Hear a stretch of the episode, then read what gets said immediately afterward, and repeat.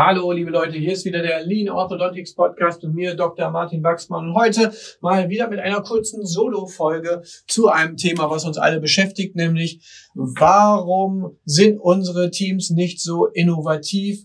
Was brauchen sie, dass sie einfach mal auch selber aus sich heraus was entwickeln und Verantwortung übernehmen? Und darüber möchte ich heute mit euch einmal sprechen. Also bleibt dran, hörst dir genau an, was jetzt kommt.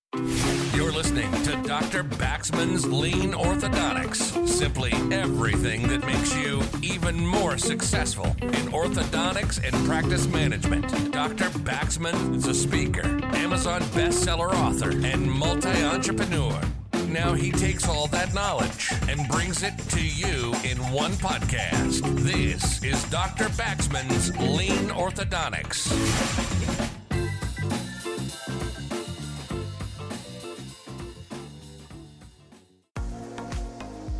Die heutige Folge wird präsentiert von PlusMile.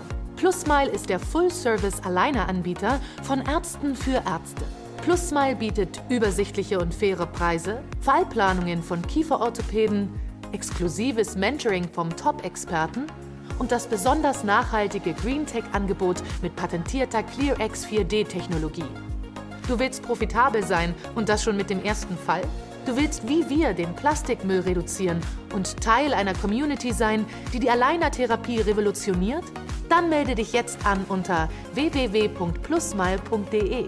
Mit Plusmile schützen wir gemeinsam die Umwelt und bringen die Aligner zurück in die Hände der Kieferorthopädie. Plusmile Aligner. Von Ärzten für Ärzte. Für dich, deine Patienten und die Umwelt. Melde dich jetzt kostenlos an unter www.plusmile.de. So, liebe Leute, wir haben darüber gesprochen, gerade im Vorfeld schon, wie schaffen wir es, dass unsere Teams ein bisschen mehr Verantwortung übernehmen, innovativer sind. Das höre ich von ganz, ganz vielen Chefs, dass man sagt, ja, wenn man allen genau sagt, was sie tun sollen, dann machen sie es auch so. Aber wenn mal irgendwo ein Problem auftritt, dann ziehen sich auch ganz schnell viele zurück, ignorieren es, sehen es gar nicht. Und da ist die Frage, was braucht man überhaupt tatsächlich wirklich dazu. Und im Prinzip ist das ein dreischrittiger Prozess, wenn man so will. Also drei Ebenen, die übereinander sind. Und ich würde mal mit der dritten, der obersten Ebene direkt anfangen, dass wir von dort quasi rückwärts, backwards engineeren, wie man so schön auf Neudeutsch heute sagt, uns das mal anschauen, weil dann erschließt sich auch tatsächlich, wo und an welcher Stelle wir dort arbeiten können, damit es funktioniert. Also für Innovation braucht man eigentlich erstmal und für Verantwortung muss man wissen, dass man etwas tun darf. Also man muss erstmal eine Verantwortlichkeit überhaupt aufertragen bekommen haben. Gleichzeitig auch, das ist immer ganz, ganz wichtig bei Delegationen und Verantwortlichkeiten, auch eine Entscheidungsbefugnis. Das heißt, man hat nicht nur die Freiheit oder die Möglichkeit oder die Verantwortung, irgendeine bestimmte Aufgabe zu übernehmen, sondern man kann auch in einem vorgegebenen Rahmen dann schon mal entscheiden, was kann ich jetzt selbst lösen? Wo brauche ich Hilfe? Und wen frage ich? wenn ich Hilfe brauche.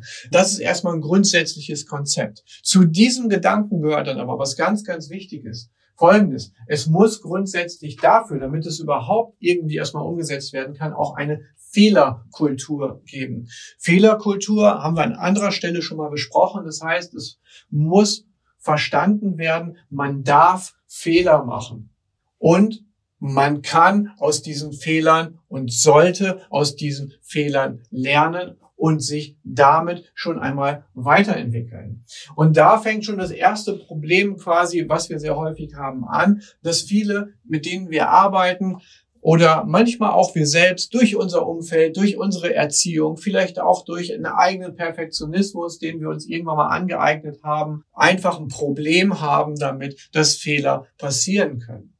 Ich meine damit nicht, dass Fehler hundertmal wiederholt werden sollen, die gleichen. Das sicherlich nicht, denn das ist genau die Entwicklung, die man haben sollte, dass man aus einem Fehler tatsächlich lernt, diesen Fehler so in dieser Form nicht wieder macht, vielleicht in einer anderen Form oder einen neuen Fehler und von dort dann entsprechend weitergeht. Aber Fehlerkultur bedeutet also, Fehler dürfen gemacht werden und im Klartext heißt es, Fehler dürften nicht sanktioniert werden, bestraft werden oder sonst irgendwas. Fehler sollen nicht geoutet werden, gedisst werden, stigmatisiert werden, sondern Fehler sind etwas, das gehört dazu. Zu jedem, der was entwickelt, der was ausprobiert, der sich was traut, hat immer ein gewisses Risiko, eine gewisse Unsicherheit. Klappt es, klappt es nicht? Ein Risiko, es klappt vielleicht nicht. Ich habe vielleicht mehr Arbeit, um das wieder in Ordnung zu bringen oder irgendwie sowas. Aber das ist etwas, was eine Selbstverständlichkeit sein sollte, weil man sich dann entsprechend weiterentwickeln kann. Also keine Angst vor Fehlern, Mut, Fehler zu machen, positiv ausgedrückt, damit wir aus diesen Fehlern gemeinsam lernen können. Was braucht es denn auf der nächsten Stufe, damit wir uns diese Fehler trauen können? Wir haben schon gerade gesagt, keine Sanktionen und so weiter. Das heißt, die zweite Stufe, also wir waren gerade auf der dritten, das Thema Fehlerkultur. Die zweite geht einen Schritt weiter, nämlich das ist das Thema Sicherheit. Das heißt, wenn jemand einen Fehler macht, sollte er in dem System, in der Praxis, in dem Unternehmen die Sicherheit haben, dass erstens er nicht bestraft wird, kein Gehalt abgezogen wird, direkt gefeuert, gekündigt wird, wie auch immer. Das ist etwas, was wir als systematische oder auch systemische Sicherheit dort bieten müssen und sollen und können, damit Fehler überhaupt erstmal möglich werden. Wenn alle Angst davor haben, Fehler zu machen, weil es gibt sofort eine Abmahnung, wenn jemand was falsch macht, man wird angeschrien, man wird gedisst, man wird gemobbt, was auch immer, ja, dann geht natürlich auch kein vernünftiger Mensch irgendein Risiko ein, um ähm, irgendwas zu entwickeln, weil die Kosten in Anführungsstrichen, die damit verbunden sind, einfach viel zu hoch sind. Und man hat ja oft vielleicht auch nur eine 50-50 Chance, klappt oder klappt nicht. Das ist nun nicht gerade eine riesengroße Wahrscheinlichkeit, dass es gut ausgeht. Also schaffen wir ein Umfeld von Sicherheit in dem Sinne, dass wir klar machen, Fehler sind etwas, was sein darf, was dazugehört.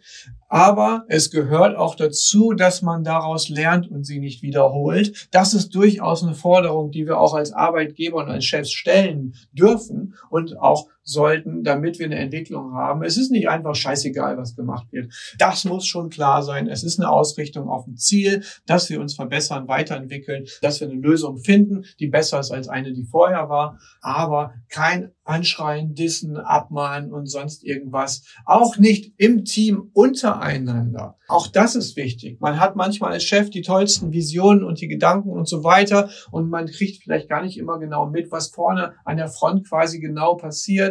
Und da merkt man plötzlich, äh, da ist jemand, der ist sehr kreativ und auch mutig und probiert mal was aus und hat auch immer wieder gute Ideen, hat natürlich auch immer mal wieder irgendwas, was eben überhaupt nicht funktioniert. Und dann kommen die anderen Mitarbeiterinnen und Mitarbeiter und sagen schon, äh, der schon wieder mit seinem Blödsinn, kann er nicht einfach machen, wie es sein soll und so weiter. Das kann natürlich schon auch wieder hemmend sein. Aber auch hier jetzt vielleicht nochmal aus systemischer Sichtweise. Es muss auch klar sein, das war bei den Verantwortlichkeiten bei Stufe 3 gerade auch gesagt, in welchem Bereich darf man überhaupt innovieren?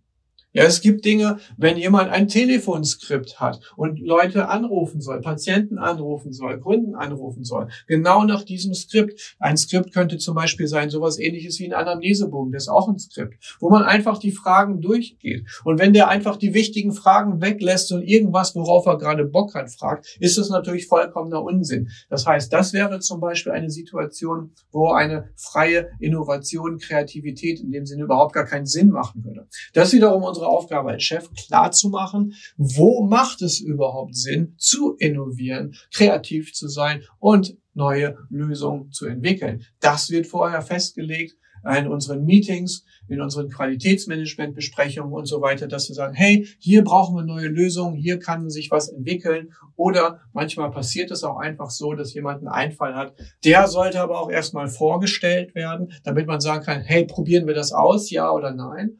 Also das ist auch nochmal quasi ein Hinweis, Querverbindung zu dem Thema Qualitätsmanagement, PDCA-System und so weiter. Wie baut man das konkret auf, damit nicht einfach jeder irgendwie überall was macht. Wir hatten auch mal so einen Mitarbeiter, Mitarbeiter, der hat einfach überhaupt niemals geschafft, sich an irgendein Protokoll zu halten, hat immer irgendwas spontan gemacht. Jeder Tag war ein neuer Tag, aber im wirklich ursprünglichsten Sinne, weil alles war neu. Er kam sogar manchmal mit ganz anderer Kleidung zur Arbeit, also hat nicht mal sein Praxis-T-Shirt angemacht. Also kann man sich so vorstellen, der war bei Real Madrid aufgestellt im Champions League Finale und kam dann mit dem Inter Mailand Trikot auf den Platz. Ja, stellt euch das mal vor. Ist ja wohl unfassbar.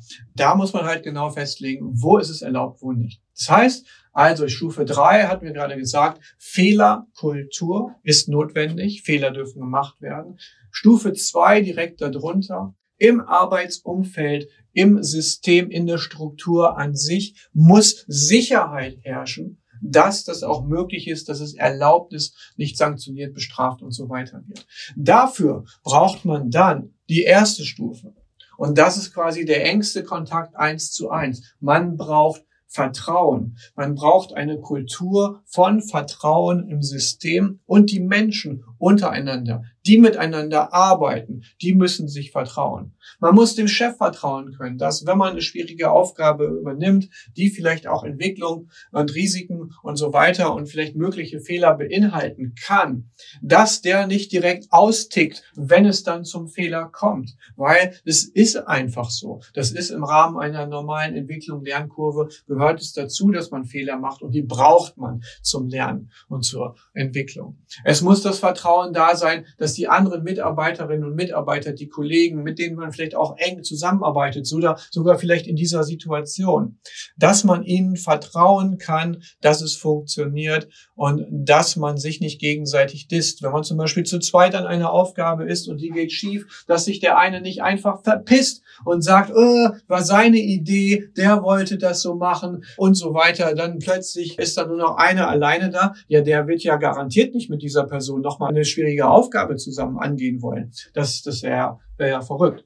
Das funktioniert ja so überhaupt gar nicht. Und da können wir hingehen, dass wir schauen, wie können wir dieses Vertrauen erzeugen. Wir können das Vertrauen dadurch erzeugen, dass wir die richtigen Teams zusammenstellen. Ja, das ist schön gesagt, aber das bedarf halt tatsächlich ein bisschen Beobachtung und auch Gespräche und ein sehr, sehr empathisches Aufnehmen von den Schwingungen im Team. Heißt aber auch, dass wir selber verlässlich und vertrauensvoll sind, dass wir auch uns selbst daran halten. Das gelingt nicht immer. Und das kann ich auch von mir sagen, das gelingt auch mir nicht immer. Es gibt auch manchmal Tage, wo ich sage, Mensch, ey, äh, Leute, äh, der Fehler, der wäre jetzt echt zu vermeiden gewesen und finde ich jetzt echt total blöd. Man muss dann aber schnell wieder zurückkommen und dann kann man auch als Chef mal sagen, hey, alles klar, ich hatte gerade selber irre viel auf der Festplatte. Das war so nicht in Ordnung. Ihr wisst genau, es ist wichtig, dass wir Fehler hier machen dürfen, dass wir Fehler machen können, dass wir uns weiterentwickeln. Ich finde es super, dass ihr so mutig wart, das zu machen. Macht es bitte weiter so. Wir können uns jetzt genau mal anschauen zusammen, was hat dazu geführt, dass dieser Fehler entstanden ist und was können wir tun. Hier kommt dann nämlich Führung zum Einsatz. Was wir machen können. Wie können wir uns gegenseitig neu ausrichten, dass dieser Fehler so nicht mehr auftritt und wir es in den Griff bekommen. Und manchmal kann es auch sein, dass eine neue Methode, die wir vielleicht ausprobieren, einfach auch nicht geeignet ist. Also es gibt's immer mal wieder. Ich nehme einfach ein ganz simples Beispiel aus der Kieferorthopädie. Wir haben Probleme mit Bracketverlusten und stellen fest, Kleber ist meistens am Zahn, nicht am Bracket oder so. Dann ist es vielleicht liegt's dann an den Brackets oder an der Vorbereitung der Bracket. Und dann sagen wir aber, ah, okay, wir haben ja schon alles gemacht, was notwendig ist, liegt bestimmt am Kleber, wir tauschen jetzt mal den Kleber aus. Okay, ist eine denkbare Variante. Dann nimmt man einen entsprechenden Zeitraum und sagt, hey, wir probieren mal den neuen Kleber aus und gucken mal, was passiert, ob es besser ist. So, und jetzt haben wir aber vielleicht genauso oder noch mehr Bracket-Verluste, als wir vorher schon gehabt haben. Das ist natürlich, sag ich mal, wieder etwas, das ist ein Risiko, was wir haben, das wir eingehen, indem wir es testen. Und wir können auch nicht genau vorhersagen, dass es automatisch besser wird, wenn wir es machen. Und jetzt haben wir die Situation, plötzlich treten viele Fehler auf. Das stresst natürlich, es ist Mehrarbeit und so weiter und so fort. Heißt aber in dem konkreten Fall, die Wahrscheinlichkeit ist relativ groß, dass das jetzt tatsächlich am Material liegt. Und das müssen wir uns zusammen angucken, auswerten. Dann können wir auch eine Schlussfolgerung ziehen. Und diese Schlussfolgerung, die ist dann vollkommen auf der Sachebene. Das ist nicht, äh, ihr seid ja alle zu blöd, wieso könnt ihr das nicht? Haben jetzt extra neuen Kleber gekauft und jetzt klappt das immer noch nicht. Warum könnt ihr das nicht? So dieses komisch Vorwürfliche, was wir bestimmt schon mal irgendwo gehört oder erlebt habt, irgendwo in Unternehmen oder Praxen oder sonst irgendwo oder Familien, Freundeskreis oder keine Ahnung, wobei auch immer. Da kommt sowas immer mal wieder vor. Kommen wir zurück dort auf die Sachebene. Das schafft nämlich auch Vertrauen, dass es keinen emotionalen Konflikt gibt in dem Bereich, dass es keinen Ärger gibt, keinen Stress gibt, dass man sich auf die anderen verlassen kann. Dazu gehört aber dann auch das Vertrauen, also einmal, dass man sich gegenseitig zugesteht, dass man Fehler machen kann. Es gehört aber auch dazu, dass man das Vertrauen zu sich selbst hat. Ich krieg das schon hin. Ich schaff das ich probiere das jetzt aus. Ich möchte das jetzt gerne einfach mal machen. Und der Chef hat sein Vertrauen in mich gesetzt. Das Team hat sein Vertrauen in mich gesetzt. Ich traue es mir jetzt selbst zu, das zu tun. Und wenn es schief läuft, dann sage ich es auch, dann hole ich mir Hilfe und dann lösen wir das Problem. Ja, da seht ihr jetzt schon, das ist so ein wirklich ein großer Mix aus verschiedenen Vertrauen in verschiedenen Bereichen. Wir sind dann schon bei der eigentlichen einzelnen Person direkt selbst. Vertrauen heißt auch, dass wir einem Mitarbeiter, dem wir zugestehen, einen Fehler zu machen, dass wir dem aber auch vertrauen können, heißt, dass der es nicht vertuscht, wenn er einen Fehler macht. Ja, also ein ganz bunter Strauß. Einmal Mitarbeiter vertrauen sich gegenseitig. Chef vertraut den Mitarbeitern. Die Mitarbeiter vertrauen dem Chef. Jeder vertraut sich selbst. Und damit haben wir eigentlich schon die wichtigsten Ansatzpunkte. Manchmal können wir es lösen als Chef und fördern, nämlich indem wir eine vertrauensvolle Umgebung schaffen, selbst unser Wort halten, selbst vertrauensvoll agieren. Wenn die Menschen kein Vertrauen zu sich selbst haben, können wir ihnen vielleicht in einem gewissen Rahmen helfen, das weiter aufzubauen, ist aber tatsächlich meistens ein Problem, was wir so nicht alleine lösen können. Also, die drei Stufen, die wir haben, wie kriegen wir das hin, dass wir besser mit Fehlern umgehen, mehr Innovation vorantreiben, dass wir Change Management erreichen können, also auch mal was Neues wagen, also Risiken eingehen, Veränderungen vorantreiben im Team. Das geht einmal über eine Fehlerkultur, Stufe 3, Stufe 2, Sicherheit, dass es keine Sanktionen, Repressalien oder sonst irgendwas gibt. Und die erste Stufe fängt bei jedem selbst an und ist im direkten Umfeld. Man muss Vertrauen haben und haben können und Vertrauen erzeugen. Das war's von mir für heute. Vielleicht bringt euch das ein bisschen weiter. Für mich war es vor Jahren und immer mal wieder eine wichtige Erkenntnis, an die ich mich auch rückerinnern muss. Denn wie ich schon gesagt habe, es ist nicht immer ganz einfach, wenn irgendwas nicht so läuft, wie man es will, da wirklich komplett auf der Sachebene vollkommen entspannt zu bleiben und sagen, okay, komm, wir setzen uns hin, richten neu aus. Aber Nehmt es einfach mal mit als Impuls für den Tag. Jetzt wünsche ich euch eine schöne Woche. Macht es gut. Schön, dass ihr wieder dabei seid. Gebt mir fünf Sterne, einen Daumen hoch, schreibt gerne Kommentare, wenn ihr ein bestimmtes Thema haben wollt. Und ich muss noch einmal ganz kurz werben. Geht doch gerne mal auf www.plussmile.de und schaut euch meine Liner Brand an, mit der ich euch gerne mit günstigen Preisen und mit super Unterstützung auch einfach weiterhelfen möchte. Alles klar. Bis dann. Schönen Tag noch. Euer Dr. Martin Wachsmann. Listening to Dr. Baxman's Lean Orthodontics. Simply everything that makes you even more successful in orthodontics and practice management. Lean Orthodontics has made many people successful, and if you apply it consistently, it will help you too. We hope you've gotten some useful and practical information from this podcast. Make sure to like, rate, and review, and tell a friend or two. In the meantime, you can reach out on the website at www.leanorthodontics.com. We'll see you next time on Dr. Baxman's Lean Orthodontics.